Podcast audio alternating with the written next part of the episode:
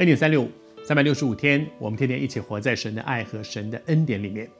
昨天和你分享到说，有一群撒都该人，他们来到耶稣面，他们也在那里挑衅。法利赛人的那些被耶稣给挡回去了，耶稣用他的智慧回答，把他们给挡回去了。撒都该人又上阵了。撒都该人是一群理性主义者，法利赛人是律法主义，他们都在外面规条里面在那里研究。而撒都该人这些理性主义的人，他们从他们的理性出发来挑战耶稣。他们挑战耶稣什么呢？他们说没有复活，一定没有复活嘛？如果复活，你不知道天下大乱，你知道吗？好，有一有一有一个女人，她嫁给一个男人。结果呢，这个男人没有生到，没有还没有孩子，这个人就死了。按照他们犹太人他们的一些律法里面的，那么老二他们家的老二呢，就要娶这个嫂嫂，为哥哥生子立后。结果呢，老二也还没生也死了。后来老三、老四、老五，好，将来有一天复活了。这个女人到底是老大的太太，还是老二的太太，还是老三的，还是老四、老五？他们从他们的理性主义来问这个问题的时候，他们也觉得我们聪明极了。我们真的找到一个他们的漏洞，哇，我们就攻这个。来啊，你你不是说会有复活吗？可是按照我们的律法，每个老大、老二、老三这几个这几个兄弟都娶过这个女人，最后她到底是谁的太太？哇，他们觉得我们终于问到一个问题，他绝对回答不了。耶稣怎么回答呢？我读给你听。耶稣说：“他说你们错了。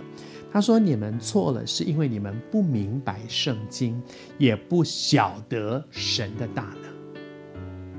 这是什么意思呢？你知道，很多时候我们错了，是因为我们没有好好读圣经。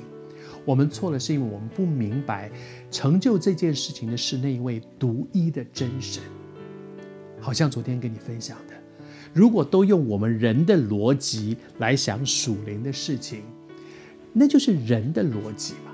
但是神的意念高过我们的意念，神的道路高过我们的道路，神的意念不同于我们的意念，神的道路不同于我们的道路，所以我不能用我的逻辑去衡量神。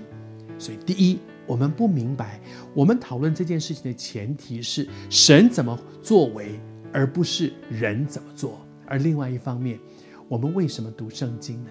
读圣经其实常常是带我从我这个人的思想逻辑进到神的他的想法、他的意念、他的道路。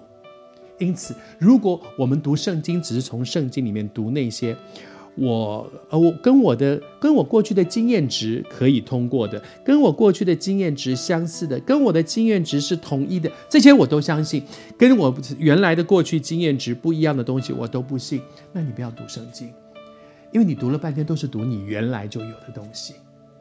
可是读圣经的意义是带我进到神的心意里面去。帮助我们在神的恩典当中。